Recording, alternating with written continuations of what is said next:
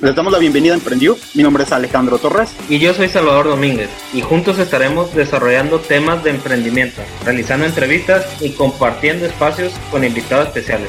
Este podcast es para curiosos, para emprendedores y todo aquel que tiene una idea, pero no se ha animado a emprender. Nos encontramos en Mexicali, Baja California. Hola, ¿qué tal gente? ¿Cómo están? Les damos la bienvenida a su podcast. Esto es Emprendió. Y déjenle doy la bienvenida a los chicos. Hola, ¿qué tal? ¿Cómo están, chicos? Hola, Alex, aquí muy contentos, pues listos para aprender eh, cosas nuevas en este episodio. Mi nombre es Salvador Domínguez y pues le doy la bienvenida a todos. Hola, ¿qué tal? Mi nombre es Roberto Mejía y un placer de nuevo estar aquí con ustedes. Hola, los saluda Jesús y gracias por la invitación y esperemos aportar mucho valor. Muy bien chicos, entonces estamos listos para este nuevo episodio que el tema del día de hoy va a ser sobre embudo de ventas o como bien se le conoce, el recorrido de nuestros clientes, de nuestros consumidores, desde cómo nosotros atraemos a esta gente que posiblemente no nos conoce hasta que ya nos compra y ya desde una vez que nos compra, el seguimiento y todo lo demás que compete a esto en la cuestión de las ventas, ¿no? El embudo de ventas realmente se resumen en cómo vamos a generar a estos clientes y poderlo medir en todo este recorrido, ¿no? En todo este recorrido, en todas las fases. Y para entenderlo un poquito más, pues vamos a entrar en tema y explicarlo en qué consiste y cómo nosotros debemos implementar y planear bien nuestro embudo de ventas. Así que iniciamos, chicos. Sí, este, digo, el embudo de ventas es algo que ya tiene pues muchos años, pero se ha hecho popular gracias al al e-commerce, a algunos eh, marketing de afiliados, el dropshipping. Eh, ahí hay muchas personas, muchos cursos que podemos encontrar, pero me gustaría hablar un poquito antes sobre este, qué tipo de vendedores somos, ¿no? Cómo nos consideramos, porque podemos vender productos, podemos vender servicios, y de cada uno de los dos existen múltiples ramas que nos podemos especializar, también podemos vender ideas. En lo personal, yo me considero una persona más de vender una idea o un proyecto este, de una mejor forma, más que un producto o un servicio. ¿Ustedes cómo se consideran?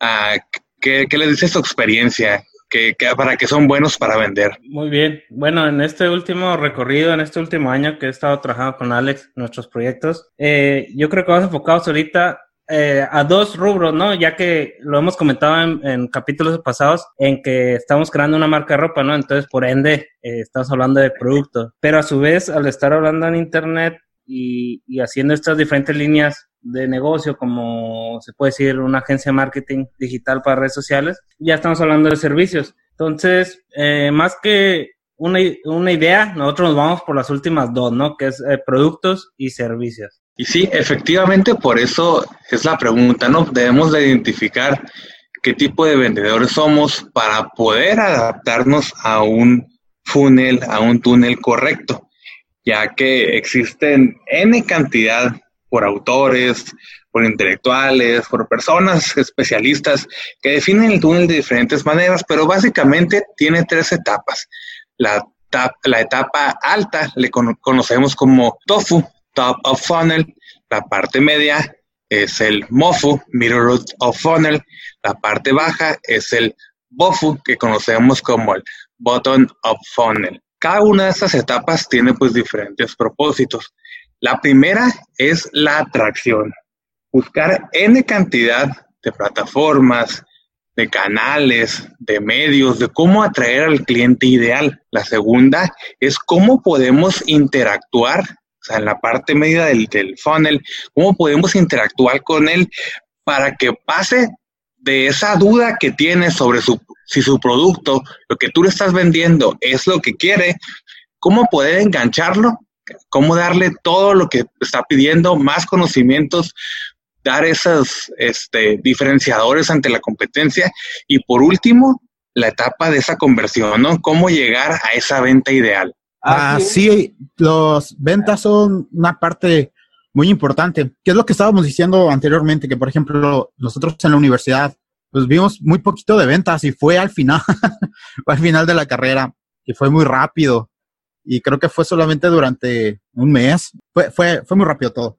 Y a la hora de que sales, pues dices, bueno, ya sé de marketing y ya sé cómo gestionar una empresa y le presté atención a las clases también de contabilidad ya sé más o menos de activos, pero la sorpresa es que no sabes mucho de ventas y ventas es la parte más importante de una empresa. es algo que, como dijimos la, el podcast anterior, es uno de los recursos con los que igual te puedes fondear. Hay un chorro, pero ese es uno de los principales. Entonces, si una empresa no tiene ventas, pues realmente no, no va a poder surgir, no va a poder hacer nada. Es una parte medular y es bien, bien triste que no lo hayamos aprendido en la, en la escuela. Por ejemplo, yo estoy aprendiendo ventas. Yo no me considero buen vendedor aún. Estoy aprendiendo. Ahorita que tenemos lo de la marca, pues estoy desarrollando esas habilidades. Eh, investigo mucho, leo, pero todavía no me he topado con ese, con ese escaloncito donde me siento yo ya seguro de poder vender. Y realmente es algo bien, bien importante que debes de aprender como emprendedor. Eh, como bien lo mencionan, hay todos, hay muchos procesos. Esa es la parte positiva que ya hay muchos procesos y, y, hay muchos canales por los cuales puedes irte, pero sí es una habilidad muy, muy importante que realmente sí tienes que desarrollar para poder gestionar una empresa y que sobreviva. Así que esa habilidad es como de las básicas, muy, muy importante. Exactamente. Y uno de los puntos que yo considero más importantes es ese marcador que ya hemos platicado en episodios pasados. ¿Cuál, es, ¿Cuál va a ser mi MSI? ¿Cuál va a ser mi meta crucialmente importante? Este, aquí le conocemos como metas SMART, que es específica, medible, alcanzable, realista y limitada con el tiempo. Debemos de tomar estas características para establecer nuestras metas. ¿Y cómo vamos a establecer estas metas? Con unas simples preguntas como ¿cuál es el valor de los ingresos que deseamos? ¿Cuál es el valor de un ticket promedio? ¿Cuántas ventas serán necesarias para alcanzar el valor de mis ingresos? Tu vendedor necesita contar cuántas oportunidades se conecta con el cliente, cuál es el tiempo promedio de cada contacto. Es muy bueno hacerse todo este tipo de preguntas y si es una persona, ustedes individual o por equipo, poder contestarlas para poder establecer esas metas. Porque ya sabemos que si no sabemos hacia dónde vamos, pues cualquier camino que tomemos, pues es el correcto. Por eso, reitero, es muy bueno primero establecer cuál va a ser el objetivo del embudo de ventas y después el siguiente paso es conocer muy bien lo que es el producto que estamos vendiendo. Si es un servicio, si es un producto, es un servicio digital. A lo mejor ese embudo de venta los tenemos que transformar porque nuestro cliente es ir a tocar las, todas las puertas de toda la colonia y porque ese va a ser nuestro canal, nuestro medio para llegar al cliente ideal y pues lo tenemos que hacer y es muy importante para una persona que primero tome toda esa iniciativa. Eh, con Jesús tuvimos con El Salvador un proyecto hace ya varios años en el que pues decimos, oye, ¿cuál va a ser nuestro, cuál va a ser nuestro medio para llegar a nuestro cliente ideal? Hicimos una lista, 21 ideas, 21 posibles ideas. No, pues hay que meter en eh, más dinero en Facebook, en LinkedIn, hay que hacer más posts, hay que hacer más videos, este, hay que hacer que regalar algunas bebidas, cómo llegar a esa recomendación de boca a boca. Y la última de las ideas este, fue como que pues repartir volantes. Creo que Salvador aquí es la persona indicada que nos podría platicar un poquito de su experiencia de cómo un negocio solamente con repartir volantes, que creíamos que era una idea que era anticuada, que ya la gente no lo tomaba en serio, ¿cómo pudo despuntar ese proyecto, ese negocio? Sí, eh, está muy interesante porque también eso fue hace, ¿qué fue? En el 2012, no, como en el 2014, por más o menos.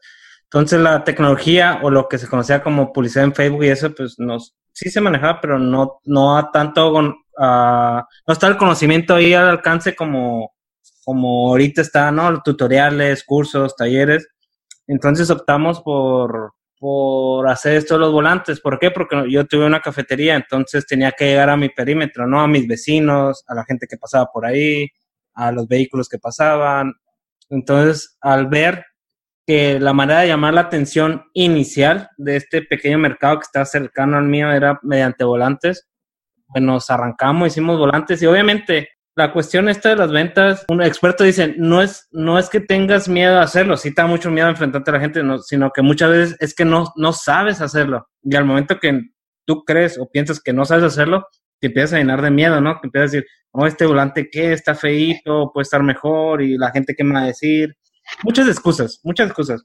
pero ya, ya al momento que vas y lo, haces, que trazas tu plan y simplemente lo ejecutas hasta ver, hasta llegar al punto de ver qué pasa y empiezas a medir, ¿no? Empiezas a medir, bueno, di tantos al día, estoy dando tantos al día, me están llegando clientes, eh, cuántos clientes son los suficientes como para llegar al punto de equilibrio y cuántos para tener ganancia y cuántos eh, para tener una buena utilidad, ¿no? Entonces, eh, dentro de este embudo de ventas de un negocio físico en ese momento, pues son los volantes, son los volantes eh, también tenía a la par lo que era Facebook, pero no tanto la publicidad de Facebook, sino Facebook, una página personal, una fanpage. Eh, y de ahí empezaron a trabajar y se empezó a llenar. Digo, también la ubicación es muy importante, ¿no? Cualquier negocio. Regresamos. Si fuera totalmente online, eh, mi canal sería Facebook. En este caso, si fuera un negocio online de este tipo. Pero está interesante el poderte sentar y ver cómo vas a llamar la atención. De hecho, es, como, es divertido. A ver, cuáles son todos mis canales, cuáles son todas mis formas en las cuales yo puedo llamar la atención de mi posible consumidor, de mi posible cliente. Entonces ya una vez que empiezas a ver, bueno, pues de puerta en puerta, volante, correo, Facebook, mensaje, por WhatsApp, y ahí es donde empieza a surgir la magia, ¿no? Una vez eh, que tú identificas cómo llamar la atención y después ir a hacerlo, ¿no? Eh, muy importante, siempre tomar acción, tomar acción y como lo hemos mencionado, lo que no se mide no se, no se puede mejorar. Entonces, una vez que tú vas y haces este contacto con los posibles clientes, empezar a medir, bueno, de cada 10 volantes llega una persona, de cada 20 volantes llegan dos personas. Y ya conforme esa medición, tú vas a saber cuántos volantes tienes que dar para tener cierta cantidad de clientes al día o a la semana. Y así, eso sería un ejemplo, pues rapidito, ¿no? A lo, a lo que te enfrentas cuando hablamos de ventas y embudo de ventas en la cuestión de la atención. Este primer paso. ¿Cómo vas a hacer que te volteen? Ah, mira, aquí hay un negocio tal, ¿no? Ese es el primer punto. Ah, pues cuando lo necesite el cliente, ya sabe que está este negocio tal aquí, ¿no? Cerca y disponible al alcance de los posibles clientes. Sí, y exactamente ese es nuestro primer la primera parte del embudo, ¿no? Lo que se llama atraer, ya sean volantes, ya sea una fanpage, ya sea un blog, ya sea links de referidos. Debemos de estipular bien cuál va a ser nuestro plan. Este, y como comentas, ¿no? Lo más importante, por más plan que tengas, es la ejecución. Si no hay ejecución, se va a quedar en papel y pues ahora sí que ya sea por miedo, porque dices que no sabes qué hacer, pero es muy, muy importante hacerlo. Sabemos que al principio no nos va a salir bien, sabemos que al principio no, como tú lo comentas, nos va a dar miedo, pero yo creo que ahora sí que hacemos esta lista de a lo mejor de 10 posibles canales para atraer a nuestro cliente, ir probando uno por uno, ir mejorándolo y ver cuál ha sido el más efectivo. Y ahora sí, ya cuando sabemos que podemos ir por un camino que es un poquito más seguro, un sólido, podemos invertir más en cómo hacer, así que en lugar de un canal de terracería, una pista de terracería, ya podemos construir una autopista porque sabemos que es un canal más efectivo y más clientes van a llegar a nosotros. Como comentas, es muy bien eh, tener en cuenta la tasa de conversión. Así como esos volantes, pues así imagínense que es Facebook con las impresiones si llega un flyer, un video a 10 mil personas y 100 personas le dieron like o hicieron alguna conversación o mandaron un mensaje y de esas 100, 10 adquirieron nuestro producto, entonces nosotros ya tenemos una medida de referencia en el cual nosotros a lo mejor gastamos, no sé, mil pesos para atraer a esas 10 personas que compraron nuestro producto. Eh, ¿Qué vamos a hacer? Vamos a ir mejorando esos pasos hasta que lleguemos a hacer que más personas de las 100 compren nuestro producto, porque muchas veces nos emocionamos y decimos, ah, si solamente aumentamos eh, el doble de presupuesto, van a caer 20 personas más para que compren nuestro producto. Y a veces esto es un error, es el primer error que cometemos el primer paso que debemos de hacer es optimizar ese canal. Con esos mismos mil pesos que invertimos, en lugar de tener esos 10 clientes, poder hacer la forma de optimizar y llegar a 20. Una vez optimizado nuestro canal, ya podemos invertir el doble, el triple o una inversión más grande, porque ya sabemos que el recurso va a ser mejor invertido, ¿no? Ese es un tip que yo he aprendido, ahora sí que a, marcha forzada, de cómo utilizar estos canales. Este, otra herramienta muy importante eh, es el SEO. Aquí yo lo recomiendo más, o sí, un, de un 70% este, invertir en lo que es SEO, posicionamiento de Google, en este caso, una página web, y un 30% en marketing cuando tenemos un producto o servicio que sea B2B, es decir, que yo de negocio le voy a vender a otro negocio. Porque regularmente Facebook no funciona tan bien. Pues si yo tengo un negocio y estoy buscando este unas alarmas a lo mejor para mi negocio, lo primero que voy a hacer es buscar en Google alarmas Mexicali. No me voy a ir tanto a Facebook, aunque ya se está haciendo más popular, pero es un poquito más difícil de posicionarlo, ¿no? Ya te tiene que salir este por por imágenes de referidos o por la publicidad que te sigue hasta el último rincón donde tú estés en Facebook. Este, más por ese tipo de publicidad es que nos, nos, nosotros vamos a poder adquirir el producto. Y si es un producto que es de B2C, es decir, que es de negocio al consumidor, yo sí recomiendo que ahora sí eh, apuntemos los cañones un 70% a lo que son las redes sociales, ojo, y ver muy bien qué red social, ¿no? Y un 30% a lo que es SEO. Y existen varias empresas, varios foros que nos podemos apoyar de ellos.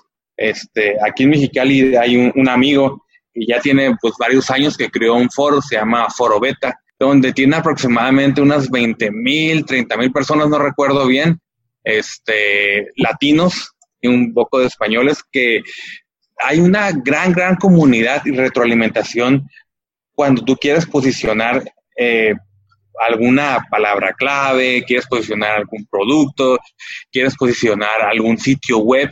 Este, ya hay personas que se especializan y como hay mucha, mucha oferta, los precios no son muy altos. Por eso se los recomiendo muy bien.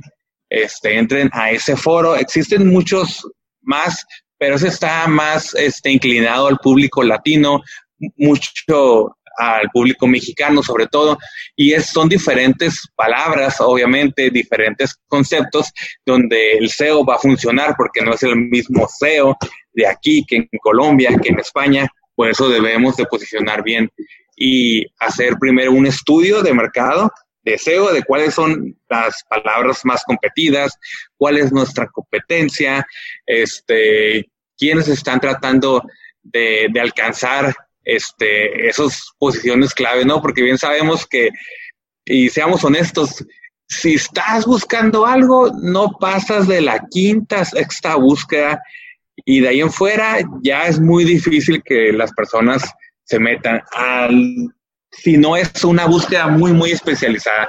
Pero, por ejemplo, si yo estoy buscando a lo mejor una funda para mi celular, no va a pasar de la tercera, cuarta búsqueda y ellos son los que se llevan la mayor cantidad de leads para poder transformar en una venta.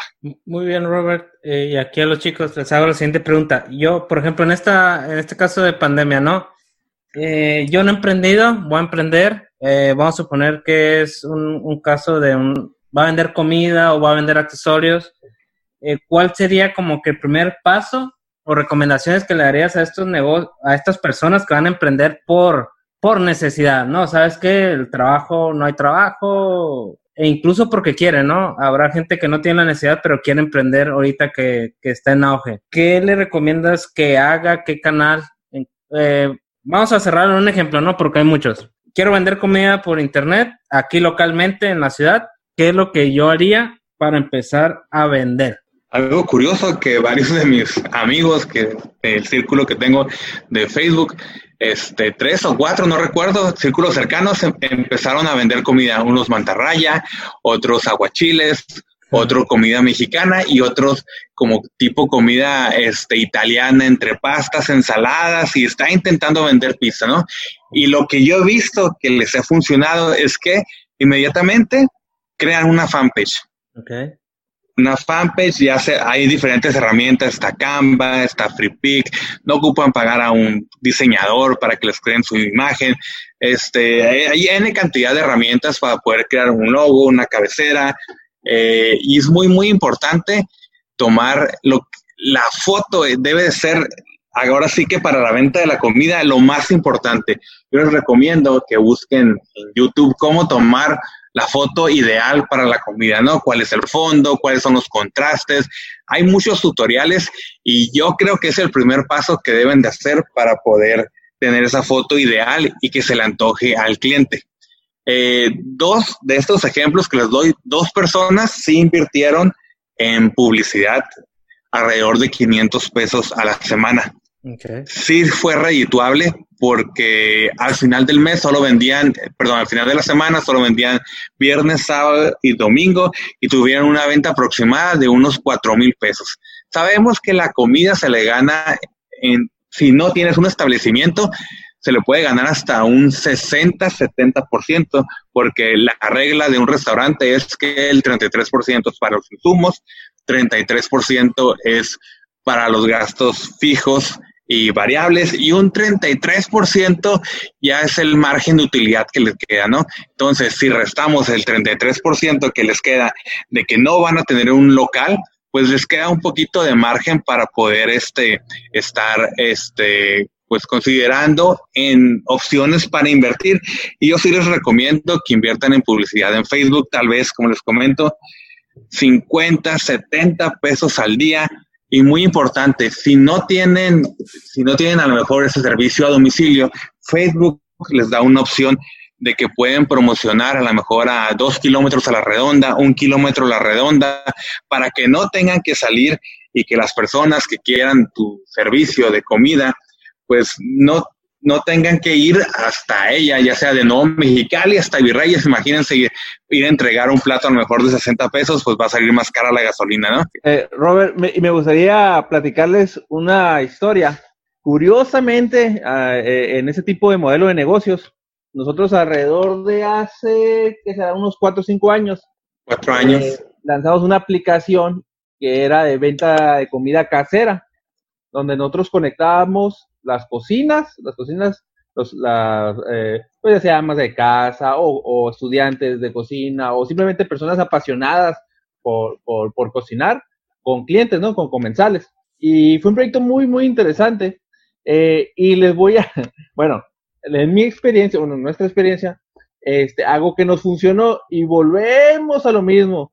Algo que podría pensar que es viejo, anticuado o aburrido o, te da miedo o te da cansancio. Por lo general, la, hay muchas actividades. ¿Qué queremos hacer? No? Queremos hacer actividades que no nos requieran un esfuerzo mental, físico, emocional. Pero desafortunadamente, muchas veces de los que realmente funciona va a requerir un compromiso, un compromiso extra. Nosotros abrimos alrededor de cinco casas que vendían comida y todas con sus particularidades, ¿no? Entre unos querían solamente publicitarse por internet, unos querían, eh, nosotros veníamos de una escuela donde, donde ya sabíamos cómo volantear, ¿no? Cómo, cómo llegar a clientes casa por casa. Entonces, para aplicar nuestra técnica, nosotros nos fuimos a una de estas casas, fíjense la comparación, ¿no? y personalmente, bueno, obviamente ayudamos, ¿no? Hay veces que no, no se tiene el tiempo, el recurso, o, o, es más lento, ¿no? Pero en este caso nosotros ayudamos y mientras la familia estaba cocinando, yo me iba todas las mañanas, casa por casa, casa por casa, a entregar volantes. Lo que hacía es que tocaba la puerta, me presentaba y decía, hola, ¿qué tal? Mi nombre es tal, venimos, estamos en tal casa, tal negocio, estamos vendiendo comida, este es el volante, lo puedes pedir por, por WhatsApp, lo puedes pedir por Facebook, nos puedes, contactar por teléfono, como gustes. Esa es la página, esta es la aplicación este, le traemos la comida o puedes recogerla, etc., ¿no? Y tenemos estas promociones. Casa por casa, negocio por negocio. Y un negocio que principalmente estaba vendiendo cinco platillos diarios, se fue a más de 50 platillos diarios. ¿No es así, Robert? Es correcto, totalmente, sí recuerdo esa buena experiencia y como comentamos, ¿no? El ejemplo de cómo ir volanteando para una cafetería sirve igual para lo que es el, los restaurantes. Y el ejemplo, pues como comenté, ¿no? La ventaja que teníamos, que como eran como unas cuatro o cinco cuadras a la redonda, regularmente todos pedían el platillo entre una y media y dos y media de la tarde. Y ya empezábamos nuestra ruta y, y, te podíamos entregar todos a tiempo porque estaban cercas, porque nuestro recorrido, bueno, recorrido de Jesús por las mañanas era de esas cuatro cuadras, ¿no? Así es, y me gustaría eh, también un tema muy importante porque a veces pensamos que las ventas es el contacto inicial, o sea, son los leads o es la primera acercamiento, cuando realmente es todo un proceso, no solamente de cuando se, hace la cita o se hace la presentación o se hace la venta o el cierre, sino, sino también después, ¿no? Es antes, durante y después. No solamente es atraer, es retener con tu buen servicio, tu buen producto, tu buena atención, tu buen seguimiento, y es recomendar. Una de las estadísticas en cualquier industria que vayamos, siempre nos vamos a encontrar que uno de nuestros mejores clientes es por recomendación. ¿Por qué? Porque es la forma más barata, es la forma más accesible, la gente le da más confianza cuando alguien recomienda o refiere un producto, un servicio que ya usó y es una excelente carta de presentación. Es como los testimonios, ¿no? Eh, vendo tal producto, tal servicio a una, un ejemplo, una, a una fábrica, eh, fábrica que hace eh, eh, microchips, ¿no? Por ejemplo, y luego me voy con una aeroespacial y digo, ah, mira, en ese microchip tenemos este, ese testimonio, esa experiencia, esta recomendación, y me contratan. Y luego me voy a otra, y luego me voy a otra, o una serie de buena reputación. Hay que hacernos una buena reputación con todos nuestros clientes. Es por eso que es este embudo, ¿no? Es el famoso embudo, donde tenemos que encontrar la clave en cada etapa de la, lo que le llaman el mapa de la experiencia del cliente. ¿Qué es el mapa de la experiencia del cliente? Son toda, es el conjunto de, eh, de actividades o, o, todo, todo, la, todo lo que nuestro cliente va a percibir sensorialmente en todo el proceso. Vamos a poner un ejemplo. Vamos a poner la venta de comida en casa, un ejemplo muy práctico, ¿no? Eh, no solamente es cómo recibe la información, a lo mejor es por Facebook. Eh, entonces, ese es, ese, es, un pasito, ¿no? El siguiente paso, hoy voy a pedir comida. Eh, hola, hola, ¿qué tal? ¿El chat me respondió rápido o me respondió a los tres días? Otro pasito. ¿Me respondió en forma amable o fue muy, fue muy frío, muy apático? Otro pasito. Eh, eh, están visibles los precios, está ah, los menús están visibles, es fácil la forma en que yo puedo tomar una decisión. Ok, otro pasito. Eh, pedí, ¿en cuánto tiempo me llega? En 20 minutos. ¿Me llegó en 20 minutos o me llegó en dos horas y frío y todo batido? Otro pasito. Cuando llegó la persona y me entregó la comida, ¿fue muy amable? ¿O fue una persona, o fue un repartidor que como estaba haciendo mucho calor, estaba todo sudado, nomás lo entregó? Y luego, como no le di propina, hasta se enojó y se fue. Y fue muy grosero. Otro pasito. Eh, después me mandó la, eh, la persona, el cocinero, un mensajito de que, oye, ¿qué te pareció la comida? ¿Lo disfrutaste? Un pequeño detallito. O, o dentro de la bolsa la abrí y había un dulcecito y una buena, una frasecita motivadora o algo, un detallito que, que me hizo diferenciarme de la competencia. Otro pasito. Este, hay un seguimiento posterior eh, en otro día, eh, muchos de los negocios, si yo pido, por ejemplo, comida para llevar, este, un sushi o lo que sea, el siguiente día no me van a hablar y no me van a decir, oye, ¿quieres más sushi? Pero ¿qué tal si mi negocio, mi negocio de comida casera ofrece una oferta de valor extra donde, oye, el día de ayer hice esto, el día de hoy hice este, ayer hice albóndigas, pero hoy hice esta de licencia pasta eh, especial, una receta que, que, que, traigo desde mi abuelita, que es uno de mis platillos favoritos. ¿Te gustaría que te llevemos un par, un par de platillos? Oye, claro que sí. Oye, y, y gracias por tu preferencia. Hemos visto que nos has comprado dos, tres veces. ¿No tendrás alguien que nos recomiendes, que, que, que a lo mejor eh, le gustaría conocer nuestro concepto de comida? Bueno, sí, no había pensado, pero tengo mi abuelita, tengo mi tío que tiene COVID y no, ese no, ese no, no, no, no. Este, entonces, aquí la clave es que tú puedas cada uno de los pasos entender qué es lo que va a brindar la mejor experiencia para el cliente. Y sí, porque aquí hay una frase muy importante, ¿no? La gente va a olvidar lo que le dijiste y la gente va a olvidar lo que hiciste, pero la gente nunca va a olvidar cómo le hiciste sentir. Exactamente todo ese cúmulo de experiencias y sensaciones es cuando se va a quedar en el recuerdo de las personas. Y, ah, mira, esa es una empresa donde la comida siempre está muy rica, son muy amables, este, no les va a importar tal vez tanto el precio porque se van a sentir a gustos con ellos y toda esta experiencia siempre debemos de plasmarla en todos nuestros productos y servicios. Y existen N cantidad o N formas de cómo plasmar esas. Una que me gusta mucho a mí es el famosísimo storytelling, ¿no?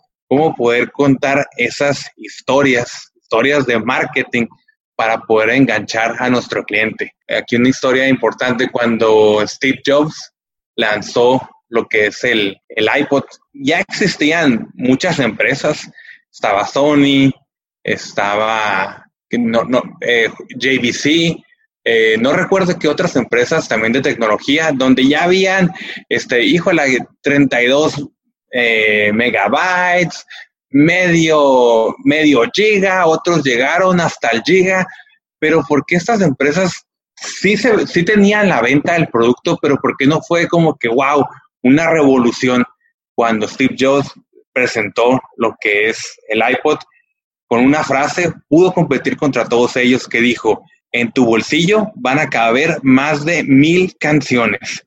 Y empezó todo un video de cómo la música entraba a tu bolsillo, a ese dispositivo, cómo tú podías con, un sol, con una sola mano poder reproducir la canción que tú querías.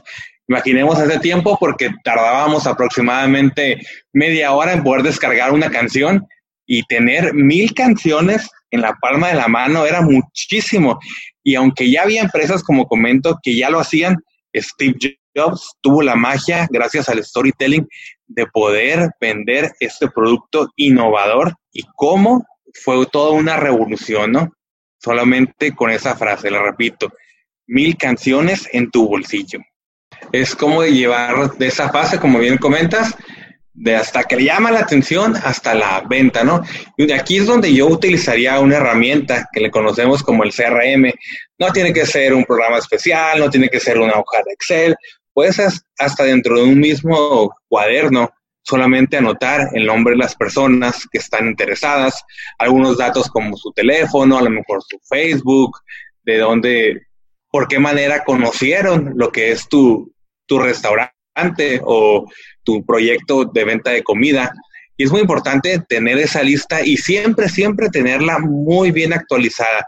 Esto nos va a servir mucho para la retención y cómo hacer que pase desde hasta el interés hasta la venta, ¿no? Ya debemos de tener bien estipulados, a lo mejor en unas columnas, ¿Qué mensaje yo le voy a decir para convencer al cliente de que debe de consumir mi producto? ¿O qué imagen yo le voy a enviar? ¿O qué descuento? Y ahí debemos ir probando diferentes estrategias. Y una vez que nuestro cliente ya nos consumió una vez, este, tener bien guardados sus datos para la mejor en dos o tres días más o para la próxima semana. Oye, este, te recordamos que nuestra próxima semana también tendremos nuestra mantarraya con camarones o con pulpos. Y como ya nos consumiste una vez, este, te vamos a dar una bebida de cortesía si, no, si nos compras por ser nuestro cliente fiel. utilizar todo ese tipo de detalles para que nos vuelva a consumir o inclusive aquí podemos dar estrategias. Oye, si nos ayudas a promocionar en tu perfil personal, te regalamos este, la bebida o te hacemos un 20% de descuento. No, todos esos tips es muy importante hacérselos notar a nuestro cliente. Vamos a crear empatía, vamos a crear más engagement y la persona va a quedar más contenta con nuestro servicio. Así es, Roberto. Eh, pues es identificar bien eh, cuál va a ser tu caminito, ¿no? No todos son iguales. En este caso agarramos el restaurante, es un ejemplo, pero si es digital, yo creo que el tip más claro para crear una relación no es nomás lanzar publicidad de cómprame, cómprame, cómprame, cómprame ya, cómprame, sino es como que regresamos a lo mismo, es enamorar al cliente. Y pues ya por último, pues yo creo que ha sido bastante información. Te recomendamos que que hay ejemplos muy prácticos en Internet, en, en, Google, en Facebook, YouTube, sobre embudos de venta. Algo que me gusta decir con, el, con Alex es que a veces, a veces tenemos toda la información en la mano, pero no sabemos con qué palabras buscarlas.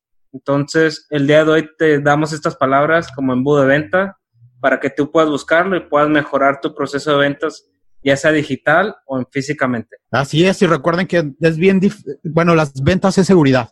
Y cuando tú tienes un producto y realmente no estás seguro si es bueno o no, pues la seguridad se va a perder. Por ejemplo, si vendes cremas y solamente las vendes porque alguien te dijo que se venden muy bien, no vas a tener la misma seguridad a que tú seas alguien que probó las cremas, te enamoraste de las cremas y se las vas a recomendar al mundo. Quieres que el mundo sepa que esas cremas son buenísimas porque te ayudan a ti. Entonces, pues eso es una parte también importante. Enamórense de su producto, conozcan su producto bien de forma, eh, de la forma básica a la forma master. Introduzcanse en todo lo que tenga que ver desde el proceso hasta ya la, la parte final donde está el producto ya creado. Eso va a ayudar mucho, les va a dar mucha seguridad a la hora de contestar preguntas y en qué va a ayudar al cliente, porque muchas veces es una conversación en donde no solamente vas a tener que hablar con el cliente una vez, puede que la venta se cierre hasta después de unas cinco o seis veces que hablaste con él, pero es simplemente llevar al cliente desde el hecho de que tiene una incertidumbre hasta que ya está totalmente seguro de lo que va a comprar. Y eso va a ayudarte mucho. Entonces, enamórense de su producto, conózcanlo muy bien y de esa forma van a poder tener esta seguridad que les va a brindar el poder hablar de ello y créanme que eso va a ayudar bastante. Entonces, dentro de todo lo que escuchamos hoy, pues la seguridad también. Sean seguros, y practiquen mucho y no se sientan frustrados en caso de que no hayan podido vender durante un buen tiempo. Simplemente es algo que tienen que seguir eh, practicando. Recuerdo que dijo Jesús que él tuvo un trabajo de ventas y que no le fue bien durante un mes, algo así, si mal no recuerdo, pero después se volvió alguien bastante hábil con las ventas, fue lo que dijo en su historia. Entonces, Simplemente hay que seguir intentándolo y no porque falló una estrategia significa que no somos buenos o no lo podemos hacer. Simplemente no es la estrategia correcta. Como vimos en este capítulo, también hay muchas estrategias, muchos tipos de caminos y eso es bueno. Es bueno y al mismo tiempo también es malo porque pues si vas recorriendo todos eh, y no sabes, no tienes un guía al cual te muestra un camino, pues posiblemente te puedas perder y la frustración va a llegar muy pronto. Así que pues amigos, muchísimas gracias por escucharnos. Muchas gracias a todos ustedes por estar aquí en esta ocasión hablándonos un poquito de lo que saben sobre ventas. agradezco a Jesús, Salvador, a Roberto, muy amables. Y recuerden que los queremos un chorro, toda la familia de Emprendió. Si tienen preguntas, están nuestras redes sociales que a continuación nos va a dar Chava y por ahí hagan las preguntas, por ahí propongan temas. Nosotros estamos leyendo a todos. Muchas gracias por todos aquellos que están ahí dándonos like y compartiendo nuestra información. Se agradece en serio un, chorro. Los apreciamos mucho y les mandamos un abrazo a donde quiera que se encuentren. Esto se emprendió y recuerden que nos escuchamos más tarde.